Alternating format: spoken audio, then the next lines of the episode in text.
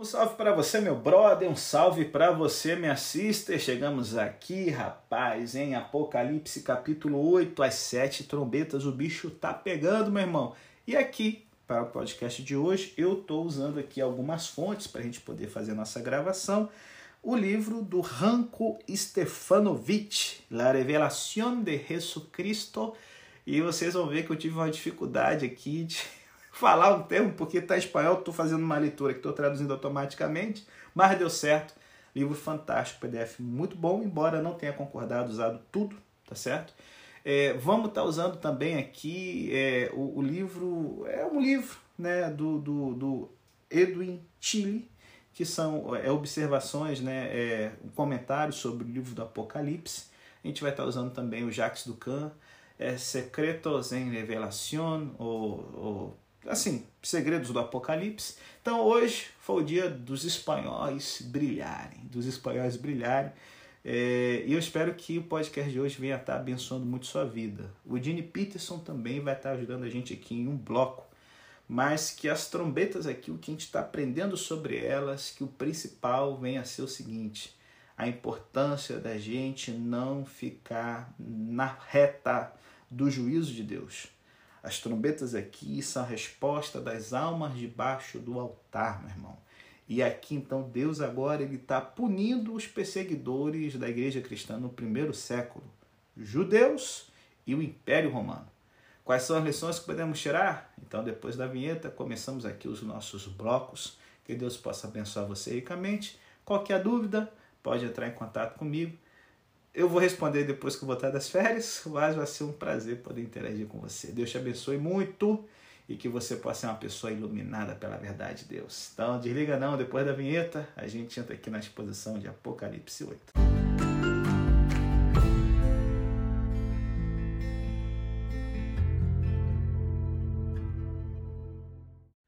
Bom, galera, a próxima visão leva-nos de volta ao trono de Deus, onde sete anjos preparam o som das trombetas e um novo ciclo de sete eventos está para tomar lugar. Mas, assim como nas sete cartas e sete selos, temos um prelúdio para a visão profética que nos leva de volta ao santuário, ao coração das festas judaicas. Então, só recapitulando aqui, tá certo? O Apocalipse, ele é construindo em ciclos de sete, tá certo? Num sistema quiástico, que a gente chama de paralelismo, tá certo? Em que as, se, as sete igrejas, elas aparecem os seus temas de novo na Nova Jerusalém. A gente tem os sete selos aparecendo aqui a sua temática de novo na, na queda da Babilônia. As sete trombetas, certo? Sendo paralelas aqui com as sete taças da ira. E o coração do Apocalipse, que vai ser Apocalipse 12 a 14, em que a gente vai ter aqui a descrição do grande conflito. E na abertura de cada sessão nós temos uma festa judaica emoldurando a visão, o ciclo, tá certo? Assim como é no Evangelho de João, que a gente acredita que é o mesmo autor. Então, a gente começa Apocalipse com uma visão de Jesus ressuscitado, certo? E a gente tem ali a primeira festa de Levítico, é, capítulo 23, que é a festa, o dia do sábado. em seguida, nós temos então as sete igrejas, aonde nós temos aqui o contexto da Páscoa, certo? Aonde nós já falamos um pouco o que o evento da Páscoa comemorava vai permeando ali o contexto das sete igrejas. E, em seguida, a gente tem aqui a entronização de Jesus no céu, que tem o contexto da festa dos Pentecostes. Eu acabei esquecendo né, de comentar, de enfatizar isso, quando a gente estudou Apocalipse 4 e 5. Mas assim como a festa dos, do Pentecostes, né, é, é, ela vai ser o surgimento da igreja cristã em que o Espírito Santo é derramado, uma nova fase começa. Cristo, ele inicia uma nova fase no ministério dele, aonde o cordeiro que foi morto, ele abre então os céus. E exatamente antes de serem tocadas as trombetas, nós voltamos para o santuário celestial e agora nós divisamos o altar onde um anjo queima incenso. E repentinamente o anjo arremessa o conteúdo do incensário sobre a terra. E aí, caramba, o que, que isso aqui tem a ver, pastor, com o ritual do santuário, né? E é claro, acho que está mais do que óbvio aqui que a festa que a gente tem agora em torno, né? Que, que marca esse novo ciclo é o Rosh Hashanah, que é a festa das trombetas, o Ano Novo Judaico. Então, vamos lá. Esse contexto aqui que abre a visão das sete trombetas é uma visão é, é, que tem origem no ritual do antigo santuário, no qual o sacerdote queimava incenso perfumado continuamente perante Deus toda manhã e todo entardecer. E o ritual acontecia o ano inteiro no altar de ouro que ficava no santo, no lugar santo. O sacerdote diariamente despejava, despejava no altar brasas de um incensário de ouro. E uma vez por ano, na festa do Yom Kippur, o incenso era colocado diretamente dentro é, é, é, do incensário cheio de brasas e levado para dentro do véu no Santo dos Santos. É, nossa visão nos transporta ao contexto do ritual diário, tá certo? No qual o sacerdote lançava as brasas no chão entre o alpendre do templo, certo? Ali na entrada do templo, e o altar é, é, de incenso. O, o anjo apocalíptico aqui, ele reflete as ações do sacerdote. Por exemplo, se a gente fizer uma pesquisa básica e rápida no Talmud, que é uma, uma coletânea né, de, da religião judaica, é, que contém material é, é, do primeiro século, na época que João está escrevendo aqui o Apocalipse, tá certo? Nós podemos entender um pouco aqui o que está acontecendo na revelação de São João. É, o Talmud descreve toda a cerimônia e é notável a semelhança com a nossa passagem. O Talmud diz o seguinte: Um dos sacerdotes tomou o incensário e lançou entre o alpendre e o altar, e ninguém podia ouvir a voz do seu vizinho por causa do barulho do incensário.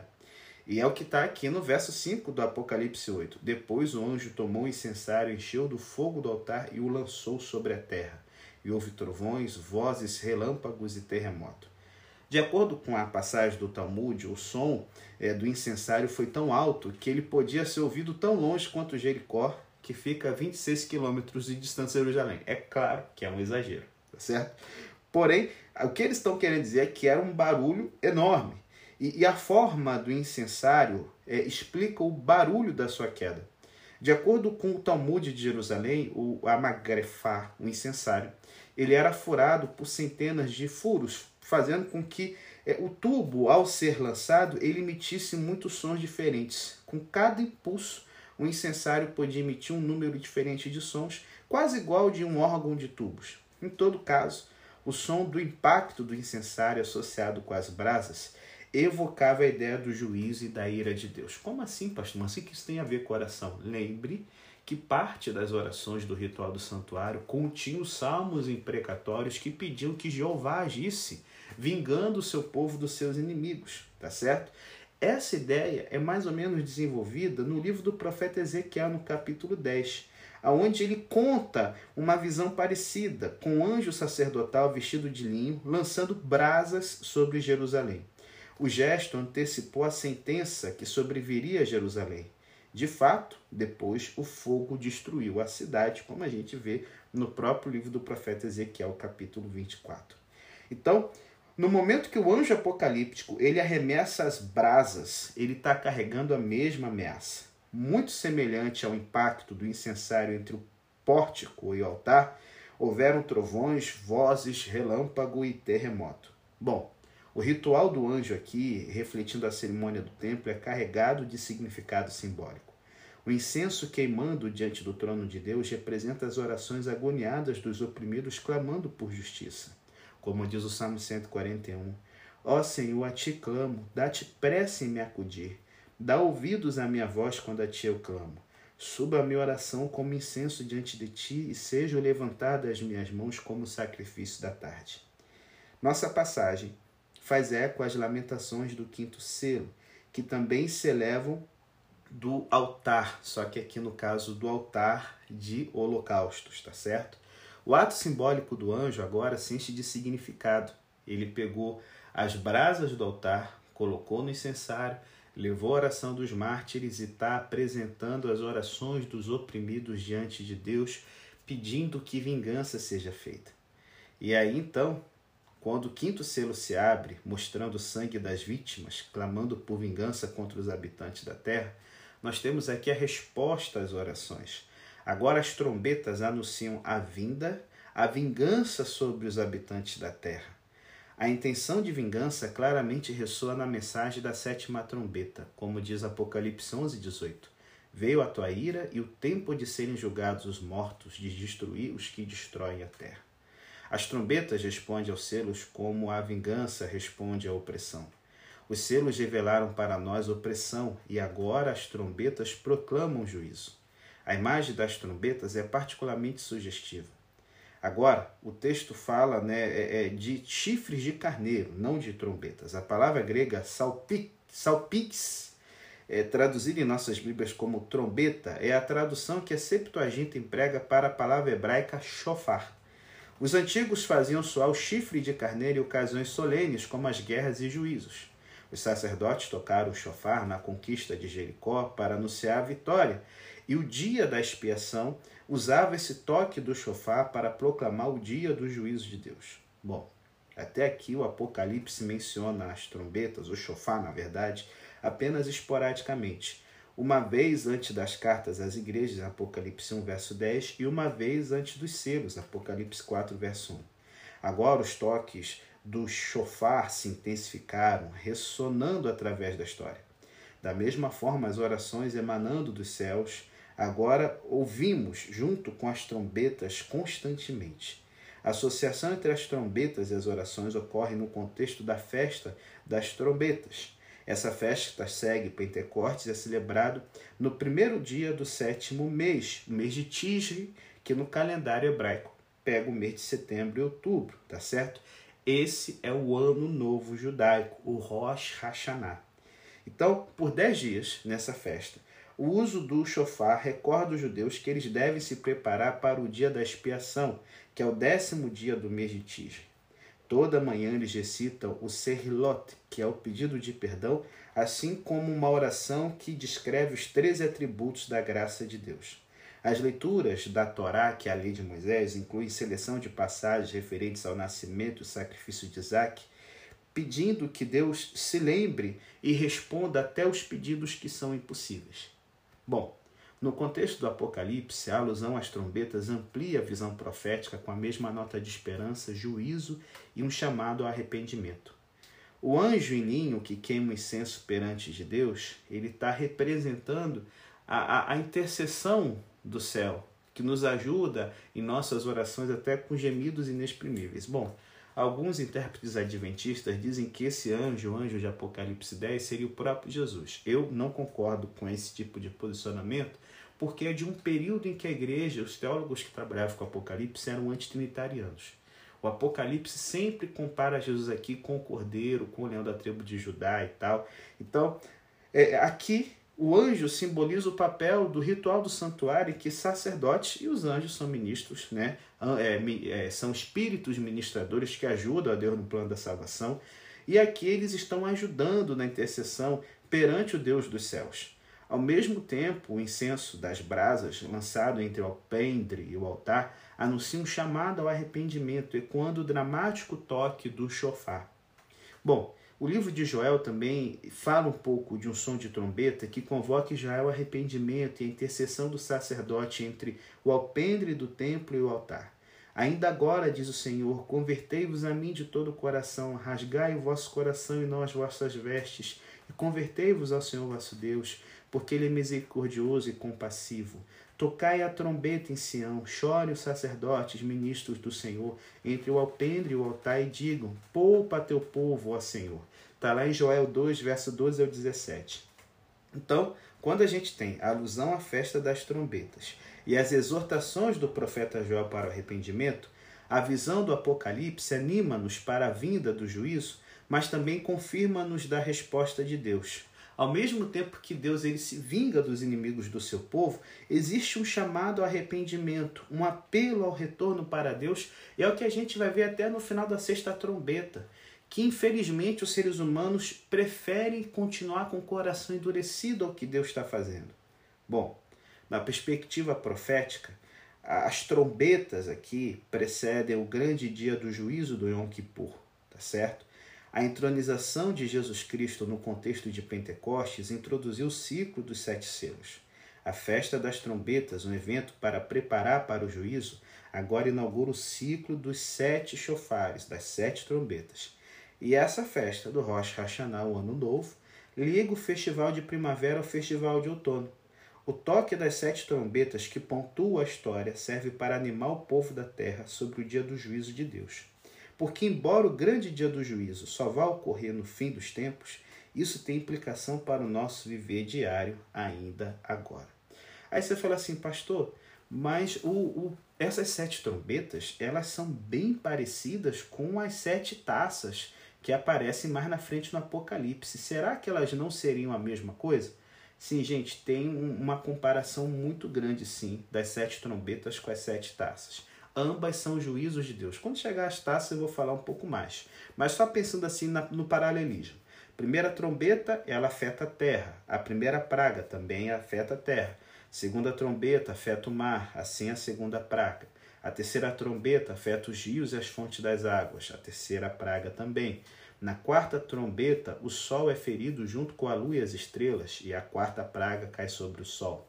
Na quinta trombeta, nós temos o escurecimento do ar, assim como a quinta praga ela traz trevas.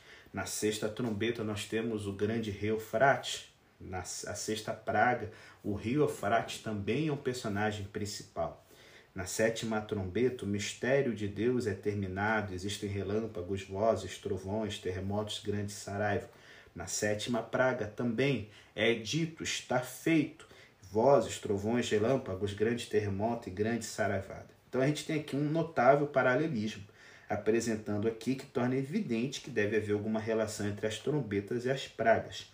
Ambas devem ser intimamente relacionadas, isso é apresentado pelo fato de que exatamente antes de soarem as trombetas, o incensário que for usado no templo, na oferta do incenso, foi enchido de fogo e lançado à terra, enquanto que Jesus, imediatamente antes das pragas, lançou abaixo o incensário e terminou sua obra de intercessão pelos homens no santuário celestial. Em Apocalipse 9:20 se refere distintamente à obra destrutiva das trombetas como sendo a obra das pragas. A natureza básica, tanto das trombetas como das pragas, deve ser a mesma: juízos e castigos sobre os ímpios, homens impenitentes. Ambas compreendem uma terminação da obra dos homens ah, em serviço de Satanás, em que Satanás tenta obter o controle, mas Deus vai e desfaz os planos deles. Mas, embora sejam semelhantes, elas não são iguais, porque as trombetas fazem parte do passado elas são destinadas para poder punir os perseguidores do povo de Deus no tempo de João. É o que a gente vai ver. Quem eram os perseguidores da igreja cristã no primeiro século? Judeus e o Império Romano. As pragas, elas se vigam dos perseguidores de Deus no futuro, a besta que sobe do mar e a besta que sobe da terra, tá certo? Nas trombetas existe a oportunidade de arrependimento. Nas pragas a porta da graça já foi fechada. Então assim, o que que nós temos para aprender aqui nessas trombetas? Então nós vamos ver aqui as quatro primeiras trombetas, certo? Que ficam aqui no capítulo 8, e vamos ver como elas se referem então aos judeus e ao Império Romano, que são os poderes que estão buscando atrapalhar a ascensão é, dos cristãos, do cristianismo, que estão corrompendo a fé cristã, tá certo? E como então Deus ele está aqui fazendo acerto de contas com esses dois povos, Império Romano e judeus, logo depois da vinheta.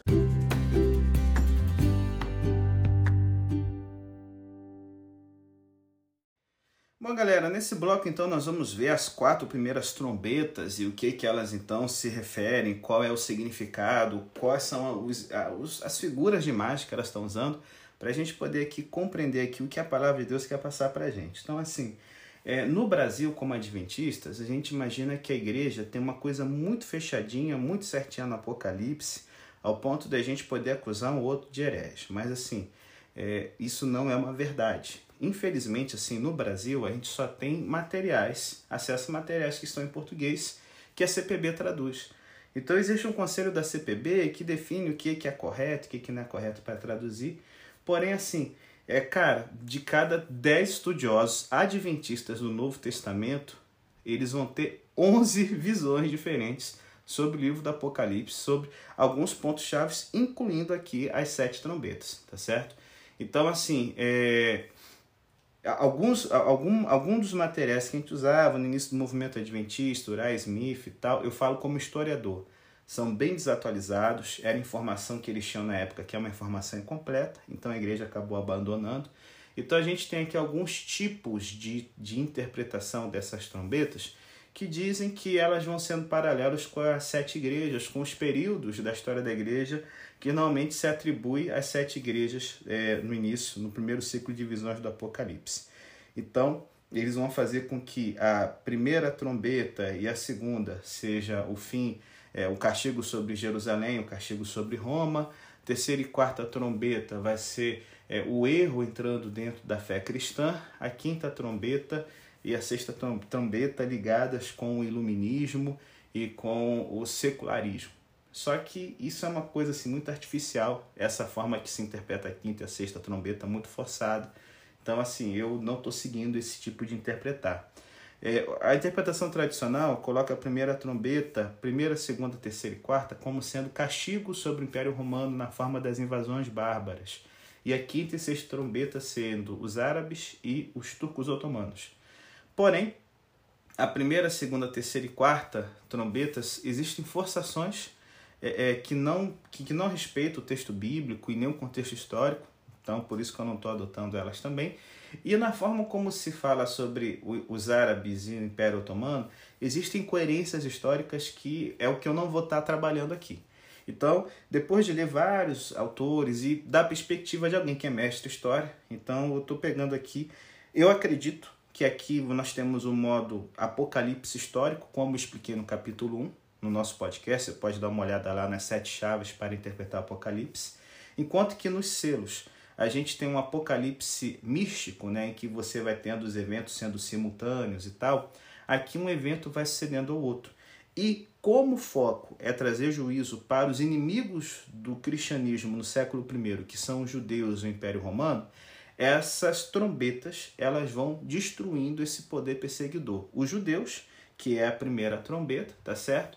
E a segunda até a sexta trombeta são juízos divinos sobre o Império Romano, incluindo os turcos otomanos. Mas peraí, pastor, o Império Romano não terminou em 476 com Rômulo, é, o último imperador do Império Romano do, do Ocidente, sim. Só que aquilo que a gente chama de Império Bizantino no dos livros de história é uma construção artificial que nós fazemos da nossa perspectiva. O Império Bizantino nunca se viu como Império Bizantino, eles não se chamavam assim. Eles se chamavam de Império Romano. O Império Romano do Oriente ele vai durar até 1453 com a queda de Constantinopla pelos turcos otomanos. Então, é, eles se chamavam de romanos, seus vizinhos árabes, eslavos e europeus os chamavam de romanos, ou em árabe, Rum, Rumélia, que é uma parte hoje que pega a Bulgária, a Turquia europeia. É, os gregos no Oriente Médio, os católicos ortodoxos, se chamam de Rum, que significa romanos, tá certo? Então aqui nós temos o juízo de Deus caindo de uma forma mais pesada sobre os cristãos do Oriente, que se veem como a continuação do Império Romano e, diga-se de passagem, o tipo de cristianismo deles chegou a ser mais danoso do que o próprio papado nessa fase inicial do desenvolvimento da fé cristã, porque eles desde cedo se uniram ao Estado. É algo que a gente chama de cesaropapismo a igreja se via submissa ao Estado e era uma serva, um, um agente do Estado. Então, as primeiras legislações de perseguição a judeus, de perseguição a cristãos dissidentes, vão partir do Império Romano do Oriente, é, que a gente costuma chamar de Império Bizantino nos livros de história. É, eles vão derramar mais sangue em nome da fé do que o próprio Papa e os cristãos ocidentais, certo? Por isso que aqui os juízos são mais pesados sobre eles. Então, primeira trombeta, o juízo cai sobre os judeus. Segunda, terceira e quarta trombeta cai sobre cristãos do Ocidente e cristãos do Oriente. Quinta e sexta trombeta afeta mais os cristãos do Oriente, ortodoxos, mas vão afetar também os cristãos católicos, como a gente vai estar vendo aqui. Então vamos lá. Primeira trombeta nós temos o anjo tocando a trombeta, granizo e fogo caem misturados com sangue, e eles queimam um terço da terra e se queimam um terço das árvores e toda a erva verde. Bom, quando o anjo toca a trombeta, a gente está vendo aqui que está tendo uma catástrofe ambiental. Bom, no Antigo Testamento, o granizo e o fogo são as armas dos juízos de Deus usados contra os que se opõem e oprimem ao seu povo. Em primeiro lugar, recorda a sétima praga de granizo e fogo que devastou toda a terra do Egito, destruindo toda a planta e árvore do campo, porque o faraó se recusou a deixar sair os israelitas. Também trazem à mente a profecia de Ezequiel, onde Deus é, batalha contra Gog, a nação inimiga do norte, por meio do uso de granizo e fogo mesclados com sangue, lá em Ezequiel 38, 22. Então, aqui, o granizo e o fogo, acompanhado com muito derramamento de sangue, são os meios pelo qual Deus intervém com juízos, particularmente para aquelas nações que oprimem o seu povo. E o efeito sobre a terra do som da trombeta é que se queimou um terço das árvores e toda a terra verde. Se você está ainda com o capítulo 7 fresquinho na cabeça, você vai se lembrar que no Antigo Testamento as árvores e a erva verde simbolizam o povo de Deus. Claro, Antigo Testamento, Israel. O fogo que destrói a vegetação simboliza adequadamente as armas do juízo que Deus usa contra o seu próprio povo, quando chegar a ser infiéis ao pacto, à aliança feita com eles, e, portanto, acabaram se colocando do lado dos opositores de Deus. Jeremias chama a nação de Judá de oliveira verde, formosa em seu fruto e no seu, na sua aparência, que os babilônicos destruíram com fogo, lá em Jeremias 11,16. Ezequiel profetizou que Deus acenderia um fogo para enfiar Jerusalém que consumiria toda árvore verde e toda árvore seca. No Novo Testamento, a gente vê essa mesma perspectiva. Ao dirigir-se aos líderes judeus, João Batista anunciou que qualquer que não tivesse bons frutos seria cortado como uma árvore sem frutos e lançada no fogo. Isso está em Mateus 3, verso 10, por exemplo. E o texto-chave para a gente entender o simbolismo da árvore é a cena, é, é, é, na cena aqui da primeira trombeta, está na profecia de Jesus aos habitantes de Jerusalém, na Via Crucis, em Lucas 23, 31, em que ele fala: Porque se a árvore verde faz essas coisas, o que não se fará com a árvore seca? É claro que Jesus se refere aqui a si mesmo como árvore verde e aos judeus apóstatas como as árvores secas. Quando Jesus foi tratado dessa maneira como árvore verde, que esperança haveria então para a nação que estava seca devido à sua oposição a Jesus e à sua recusa de aceitá-lo como Messias? Então, assim, a maioria dos eruditos bíblicos sustentam que Jesus se referia aqui à destruição de Jerusalém pelos romanos no ano 70 o mesmo evento que ele descreveu no seu discurso escatológico sobre o Monte das Oliveiras, que é a destruição, que é um start para que os discípulos possam ficar atentos com as conturbações que haverão no fim do mundo. Então, assim, essa evidência bíblica leva a gente a concluir que o toque da primeira trombeta descreve as consequências que teriam para, que, para o povo judeu que rechaçou e crucificou a Jesus e se opôs ao Evangelho. Eles são os primeiros perseguidores da fé cristã, e não só no livro de Atos, mas durante as próximas décadas. No ano 70, os cristãos têm que fugir de Jerusalém por causa da pressão para que possam aderir ao nacionalismo judaico. No ano 130, na revolta de Bar Corbá, o é, Justino Marte, no seu livro Diálogo com Trifão, que foi escrito por volta do ano 170, nos diz que os rebeldes judeus eles mataram cristãos que se recusaram a aceitar Bar Corbá como Messias. Então, assim, no ano 90, uma das orações da liturgia da sinagoga judaica, é o Birkat Hamini, é, pronuncia maldições contra os apóstatas e os nazarenos, que são os judeus que têm a religião cristã. Então, tanto o povo como seus líderes foram responsáveis por esses atos. Como povo de Deus do, da aliança, eles tiveram pleno acesso às promessas de Deus. Porém, um número considerável deles resolveu opor-se ao evangelho e perseguir o povo, o novo Israel de Deus, que é a igreja. Eles, então, por isso, são os primeiros a experimentar as consequências por recusarem essa aliança. A Bíblia declara que o juízo começa pela casa de Deus, como 1 Pedro 4,17 e Ezequiel 9 nos lembram. Assim como no Antigo Testamento granizo e fogo simbolizavam os juízos divinos que cairiam sobre os inimigos de Israel, então, na primeira trombeta, granizo e fogo mesclados com sangue descrevem em linguagem simbólica o juízo divino derramado sobre o próprio povo de Deus que recusou a aliança e chegou a oprimir e perseguir os seguidores de Jesus. A destruição da nação judia com a sua capital Jerusalém no ano 70 e posteriormente a perseguição generalizada dos judeus no ano 135, nós tivemos muitos dos judeus sendo queimados, a raça judia expulsa, a Judéia troca até de nome começa chamada de Palestina, e esse evento, então, acaba sendo um dos capítulos mais amargos da história do povo judeu. Então, se os judeus estão recebendo a primeira trombeta, para que então vai a segunda? E a segunda nós temos uma montanha muito grande ardendo com fogo sendo lançada no mar, e um terço do mar se torna em sangue ao a trombeta do anjo ser tocada, e um terço das criaturas que moram do mar também perdem suas vidas junto com os navios que estão nesse mar. Bom, o que, que isso aqui significa? Uma montanha simboliza um reino. Eu não sei se você lembra de Daniel capítulo 2, em que o reino de Deus é uma pedra lançada dos céus que se torna uma montanha que cobre toda a terra. É, a cena dessa, dessa trombeta aqui está construída inteiramente nesse cenário bíblico, tá certo? E não só Daniel 2, mas, por exemplo, quando Jeremias prediz a queda da antiga Babilônia, ele fala que Deus julgaria a Babilônia como um monte destruidor que havia destruído toda a terra. Jeremias 51, 25.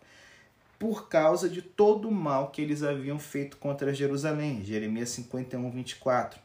Babilônia seria julgada por Deus, chegaria a ser um monte queimado, Jeremias 51, 25 novamente, que seria lançado ao mar que o cobriria, Jeremias 51, 42, 63, 64. Então essa caída, essa queda da, da grande montanha, Apocalipse 8, nos recorda da queda de Babilônia Grande, descrita mais tarde em Apocalipse 14 e 18. Os textos em Jeremias acerca da queda de Babilônia proporcionam a pista para a gente compreender a cena da praga da segunda trombeta aqui. Na época em que se escreveu o Apocalipse, se usava a Babilônia como uma referência ao grande Império Romano. Por haver destruído Jerusalém e seu templo, ela também teria de sofrer as consequências dos seus atos. Por exemplo, 1 Pedro 5, 13 e Apocalipse 17, 18, tanto o apóstolo Pedro como João usaram Babilônia como código para a cidade de Roma. Então, assim, os cristãos primitivos viam em Roma uma nova Babilônia e podiam facilmente identificar a simbólica montanha ardendo na segunda trombeta com a profecia da queda do Império Romano como inimigo do povo de Deus. Então, assim, Embora Deus tenha usado Roma como executora do seu plano contra a nação judaica, sua hostilidade contra Cristo e seu povo e a perseguição da igreja demandavam também um castigo em última instância contra esse império. Essa grande montanha destruidora agora havia chegado a ser sujeito do juízo de Deus. Então, assim, ainda tem uma outra coisa, gente.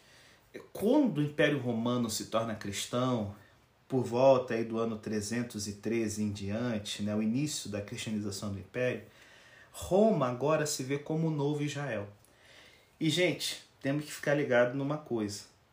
Aliança com Deus tem privilégios, mas tem demandas. E se a gente se lembrar ali de Deuteronômio, Levítico, tá certo? As maldições da aliança para quando o povo fosse infiel, no momento que o Império Romano se torna cristão, se coloca também dessa aliança, desse pacto nacional de uma nação que se ostenta ser representante da verdadeira fé. Então, assim, o Império Romano Cristão se vê como o novo Israel. É, é, é, é comum Santo Agostinho e outros pais da igreja dizerem que o reino milenar de Cristo estava se concretizando no Império Romano. É, a montanha que tomava toda a terra de Daniel capítulo 2 era considerada por esses teólogos cristãos e pelos líderes, quando o império se tornou cristão, como sendo o império romano se tornando cristão e sendo o, o ápice, sabe, do, do, do, da nação mais importante do mundo. Para você que é adventista, seria o equivalente de hoje o presidente dos Estados Unidos e toda a nação norte-americana se tornar adventista do sétimo dia. Então, assim, depois da queda de Jerusalém, do fim do Estado judeu, a seguinte cena do juízo, numa escala muito mais ampla e vasta, é dessa segunda trombeta, demandando uma força terrível, ardente, destruidora, agitando os mares do mundo antigo e transformando suas águas em sangue. Depois da queda de Jerusalém vem a queda de Roma. O império dos Césares estava sentenciado e o machado da retribuição divina devia cair. Com as chamas de fogo do céu é, veio Genserico, Vândalo, Alarico, Godo e Átila, o Uno, deixando é, em, sua, em sua trilha um rastro de sangue, ruína, desolação e carnificina. Irresistíveis e destruidores como a montanha em chamas, as hordas dos bárbaros então caíram sobre os povos de, de Roma, até que todo o império se destruiu, envolto numa catástrofe grandiosa e recuperável. Roma havia desaparecido e a justiça outra vez governava. Então, assim, no momento que essa montanha ardente caiu no mar e ele se tornou em sangue, deixando morta um terço da vida marinha, um terço das, dos barcos, nos traz à mente a primeira praga do Egito, em que as águas se tornaram em sangue e os peixes morreram. O mar no Antigo Testamento é um símbolo dos povos opostos a Deus, como Isaías 17, 12 a 13, Jeremias 51, 41 a 42 e Daniel 7, 2 a 3 nos lembra. Como trans, meio de transporte das riquezas, os barcos, os navios, simbolizam o orgulho de uma nação que é comerciante, autossuficiente, como Apocalipse 18, 17 a 19 nos lembra. E lembre-se, o nome do mar Mediterrâneo nesse período era Mare Nostrum, porque o mar Mediterrâneo, que hoje é uma cacetada de nações no seu litoral, era dominado por um único império. É, o mundo nunca viu uma globalização tão grande como no Império Romano, voltando só agora no século, início do século XX, gente. Então, assim, a devastação do Império Romano, e lembrem-se, ele já era cristão, foi uma devastação da ordem social e econômica sem precedentes na história do mundo é o equivalente dos Estados Unidos ruindo hoje, de uma forma assim, México, Canadá, China invadindo e tocando louco. Em conclusão, as pragas é, das duas primeiras trombetas afetam a dois poderes: a nação judia, o antigo povo de Deus, e o Império Romano Cristão, o novo povo de Deus. Essas duas nações hostis se uniram em sua oposição a Deus e participaram da crucificação de Cristo. Desse modo, são os que experimentam os juízos de Deus. O juízo começou com a casa de Deus, os que estavam debaixo da aliança que se opuseram a Jesus. Se expandiu então logo depois aos que se uniram aos judeus ao dar sua morte ao Senhor Jesus Cristo, né, a levar Cristo à morte, posteriormente primeiro e perseguiram a igreja no primeiro século da era cristã. Então agora a gente vai ter a vinheta e aí então terceiro bloco nós vamos ter aqui a terceira e a quarta trombeta, que vão estar tá aqui trabalhando ainda sobre juízos caindo sobre Roma, tanto a parte ocidental quanto a parte oriental.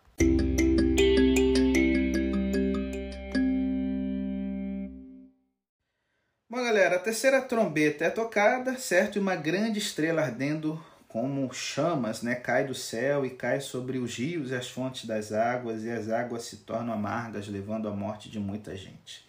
Então, assim, que visão sinistra. O que, que isso significa? Bom, as estrelas na Bíblia, com muita frequência, simbolizam anjos. É, o ato que, que diz aqui que a estrela era grande indica que estamos tratando com um personagem que é superior aos anjos. Certamente nos recorda né, da estrela da manhã que cai do céu Isaías 14, 12, assim como as palavras de Jesus: Eu vi Satanás caindo do céu como um relâmpago, em Lucas 10, 18. Essa grande estrela ardendo como uma né, tocha é uma clara referência simbólica de Satanás, a cabeça dos anjos caídos, que uma vez esteve na presença de Deus e que depois de sua rebelião foi lançada do céu à terra. E assim, gente, lembre-se, Satanás foi lançado à terra e o objetivo dele era destruir o homem e a mulher, imagem e semelhança de Deus no jardim do Éden. Satanás de novo está caindo do céu e agora o objetivo dele é destruir o que, que vai ser imagem e semelhança de Deus aqui nessa terra. E o que, que é isso? A igreja. Então se liga. Só que essa queda não é uma queda que sai matando de cara, tipo uma estrela da morte, né, igual Star Wars, não é uma estrela que a morte é ao ela ser lançada, ela cair nas fontes das águas. Os rios e as fontes das águas simbolizam a nutrição espiritual na literatura bíblica. A palavra de Deus é salvação pela graça para as pessoas espiritualmente sedentas. Todos vós que tendes sede, vinde às águas. A cena da terceira trombeta mostra como Satanás está determinado em contaminar as fontes e as correntes da verdade da salvação pela graça, por meio de líderes religiosos humanos de falsas doutrinas, provocando um efeito venenoso mortal. Bom, o, o nome da, da grande estrela que está caindo aqui é, é, Desculpa, gente, é que eu tô lendo o espanhol e a tradução aqui bugou a mente, tá certo? Vamos lá, o nome dessa estrela aqui, Papai do Céu, me ajuda, me ajuda. Você tá aí com a tradução em português? É simplesmente eu parar aqui, né? Mas, gente, você não sabe, tá sendo osso gravar esse podcast, rapaz. De manhã cedo é barulho de obra aqui perto de casa. Eu vou pra dentro do carro, os caras fazendo tumulto na garagem e tal. Vamos lá. A estrela é absinto. Pronto, é que tá aqui um termo espanhol que a minha mente aqui não tava pegando. É, a queda dela sobre as águas doces transforma um terço delas em absinto. O absinto é um símbolo de amargura por meio do pecado e da apostasia. A queda da estrela e a contaminação é, é, é do, do, fornecimento de água doce é, são, assim, aqui um símbolo de apostasia e de um ensinamento pervertido do Evangelho. Porque, como consequência dessa apostasia, muita gente que foi seca para tomar água viva tomou a água amarga. É, e assim, vocês se lembram da história da peregrinação no deserto. Os caras ficaram xaropes com o mar. E, e é óbvio, né, gente? Imagina, ser morto de sede você tá tomando um trem que envenena. Então, assim, quando as fontes da vida espiritual estão contaminadas pela apostasia e pelos falsos ensinamentos, o resultado imediato é a morte espiritual das pessoas que estão bebendo esse fornecimento, essa fonte de água. Então, assim, os escritores do Antigo Testamento deixam claro que quando o povo de Deus volve seus ombros para Deus e para sua aliança, ele lhes dá absinto para comer e águas envenenadas para beber. Você pode ver depois em Jeremias 8, 14, Jeremias 9, 13 a 15, Jeremias 23, verso 15. A queda da estrela e a contaminação da fonte de água doce é aqui o símbolo da apostasia e de uma perversão da verdade. Então aqui a gente tem uma transformação triste e revolucionária. A igreja, que era para ser uma fonte pura e que dava vida através do evangelho, chegou a contaminar-se e corromper-se quando Satanás ele cai sobre a fonte da água, sobre a fonte dos ensinamentos. E assim como no jardim do Éden, ele ataca aquilo que é a imagem de Deus, aqui ele corrompe, sequestra a igreja, sequestra a verdade e dá para os homens algo que, ao invés de trazer vida, por estar contaminado, vai lhes trazer morte. Quando o inimigo entra na igreja, ela se corrompe, gente. E de aqui em diante, é, é, é, em vez de ser uma bênção, a doutrina cristã ela vai se tornar num carrasco, num fardo para os seres humanos. Satanás e não Cristo está no controle e controla a igreja completamente um sabor de morte para morte em vez de vida para vida. Eu não preciso me deter muito da gente ver como é fácil a igreja, que deveria ser o corpo de Cristo, você vê donos tomando ela, gente ensinando legalismo, perfeccionismo, teologia da prosperidade. E no caso, quem está falando aqui da igreja cristã no início da Idade Média, na Idade Média a gente vai ver entrando oração pelos santos, a veneração das imagens, Maria como intercessora, certo? Co-salvadora a gente vai ter aqui o ensinamento da imortalidade da alma, entrada do purgatório. O domingo, que era observado como um dia de celebração da Santa Ceia, suplanta o sábado e se torna o dia do Senhor. Então, assim, quando a gente olha para o fim do Império Romano, gente, durante o, o, o, Império Romano, enquanto o Império Romano, a parte ocidental não cai, isso é uma coisa que muito surpreende e fica uma dica aqui, um livro de Philip Jenkins chamado Guerras Santas. O Papa, o Bispo de Roma, é o defensor da verdade cristã contra a, a, a, as tentativas do imperador romano, certo, em Constantinopla, de tornar a igreja antitrinitariana, que foi a crise ariana, e o Papa defende a, a visão trinitária. O imperador ele quer tornar a igreja uma serva do Estado. O Papa defende uma autonomia da igreja. Quando há é, é, é controvérsias cristológicas, em que o imperador está do lado de uma versão humana do evangelho, o Papa está do lado da verdade. E isso para a gente é interessante porque, como a gente vai falar mais na frente, a partir do ano 535, quando o imperador romano Justiniano dá um poder político para o papado, a ascensão do papado dentro da história do cristianismo é de defensor da fé. E ele defende de uma forma correta, certo? Porém, quando o Império Romano vai chegando ao seu fim, a partir de 436, a parte ocidental vai para o saco, morre a maior parte dos sacerdotes, os melhores líderes. Como eu já falei no podcast, perseguição a gente vê como uma bênção. Não é. Os líderes melhores morrem, as pessoas que são fiéis morrem, e quem fica são as pessoas de uma qualidade de fé inferior. E aí a gente vê um processo de contaminação da pureza doutrinária. Então, assim, se os toques das duas primeiras trombetas tratam da queda da nação judaica do Império Romano Cristão responsáveis pela morte de Cristo, a cena do toque da terceira trombeta tem que ver com o período da história que segue a queda do Império Romano. Esse período que chamamos de Idade Escura, Idade Média, é o que a gente vê, é a declínio espiritual e apostasia, quando a corrente principal da igreja se separa do evangelho apostólico e perverte o sólido ensinamento da Bíblia.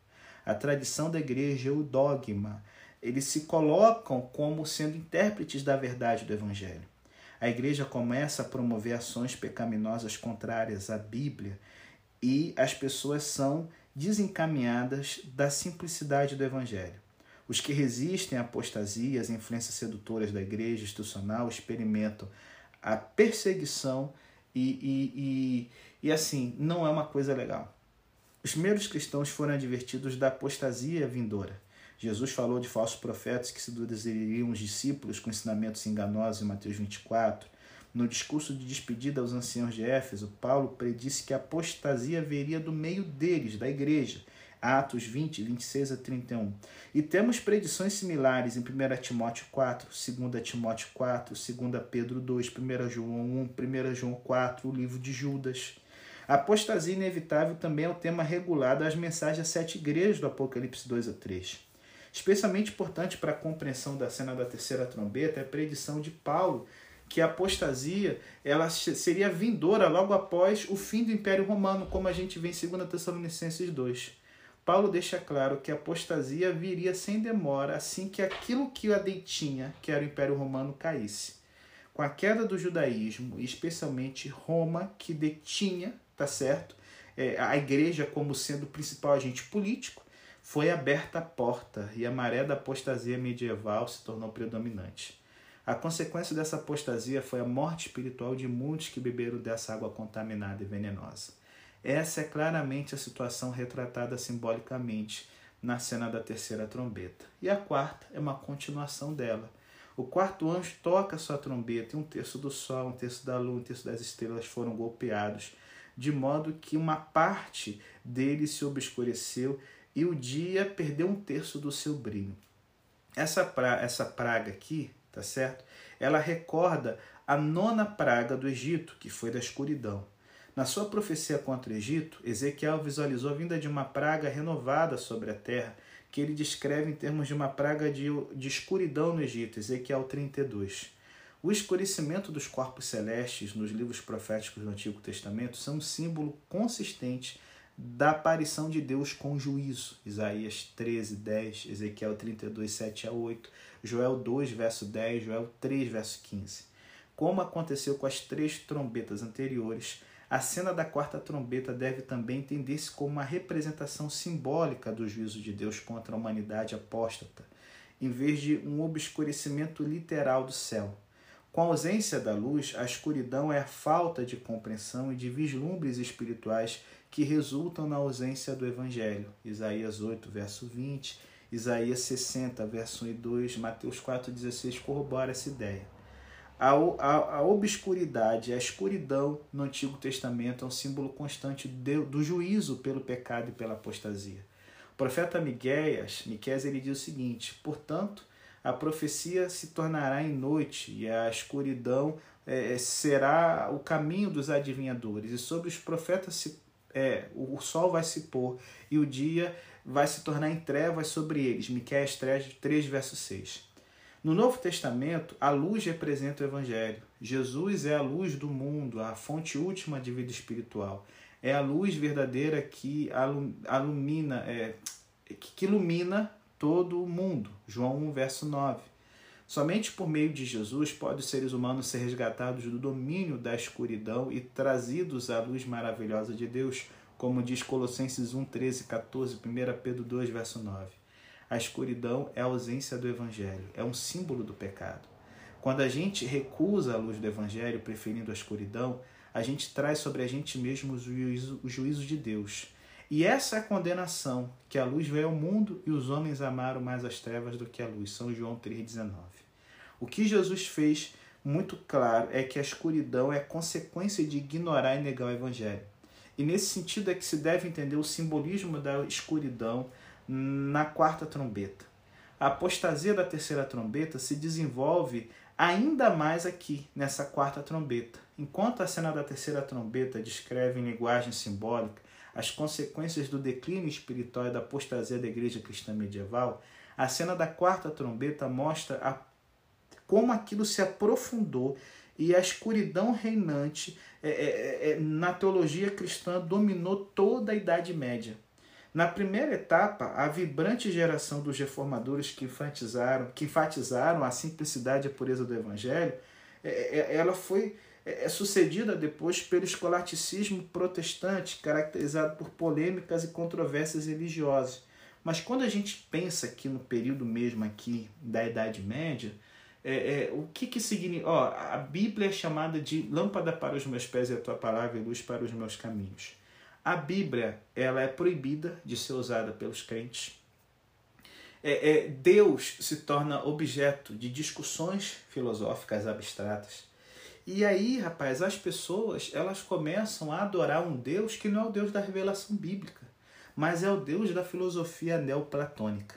Então, assim, essa quarta trombeta, ela poderia ser entendida como a descrição do escurecimento, certo, das fontes espirituais da luz verdadeira o evangelho bíblico debaixo da, da, da, da, da filosofia neoplatônica, debaixo do paganismo, da superstição, o sincretismo medieval. Então, assim, é, a maneira de entender o juízo da quarta trombeta é como a obliteração do Evangelho de Cristo como a única fonte da vida espiritual. E qual foi o efeito? Uma sociedade bizonha. Você tem a, a filosofia grega tomando o lugar da Bíblia, os, os monges, por que, que na Idade Média os caras não gostavam de tomar banho? Porque acreditavam que tomar banho era você abrir a porta para a sensualidade. Então vamos ficar sujos. Qual foi a consequência disso? Pragas sem fim na Europa cristã. A sociedade cristã ela fica para trás tecnologicamente da China e do mundo islâmico. É, é, é uma sociedade que está sempre em frangalhos, sempre guerras e revoluções a, a, idade de vida curtíssima e as pessoas presas na superstição porque a Bíblia está acorrentada. Então, gente, a gente termina aqui é, o nosso podcast de hoje dizendo o seguinte: sempre é perigoso, sempre é perigoso a gente se recusar a ter acesso à fonte da verdade por alguma outra coisa que a gente acha que vai iluminar de uma forma melhor. Fazendo uma aplicação com hoje, quando a gente quer entender a nossa realidade através do marxismo, através do conservadorismo, através de uma filosofia ou uma teologia queer, ou uma teologia da libertação, ou qualquer outra construção filosófica humana, a gente tem um risco de, em vez de ir direto para a luz do Evangelho, tá tirando um terço do brilho, achando que uma, um óculos humano vai ajudar a gente a entender melhor o que diz a palavra de Deus. Pensa nisso Será que a gente está escolhendo viver como as pessoas debaixo desse juízo, como diz Romanos, Deus permite a operação do erro porque ele se negará à verdade? Anda na luz, irmão, e Deus vai abençoar ricamente sua vida. Em nome de Jesus. Amém.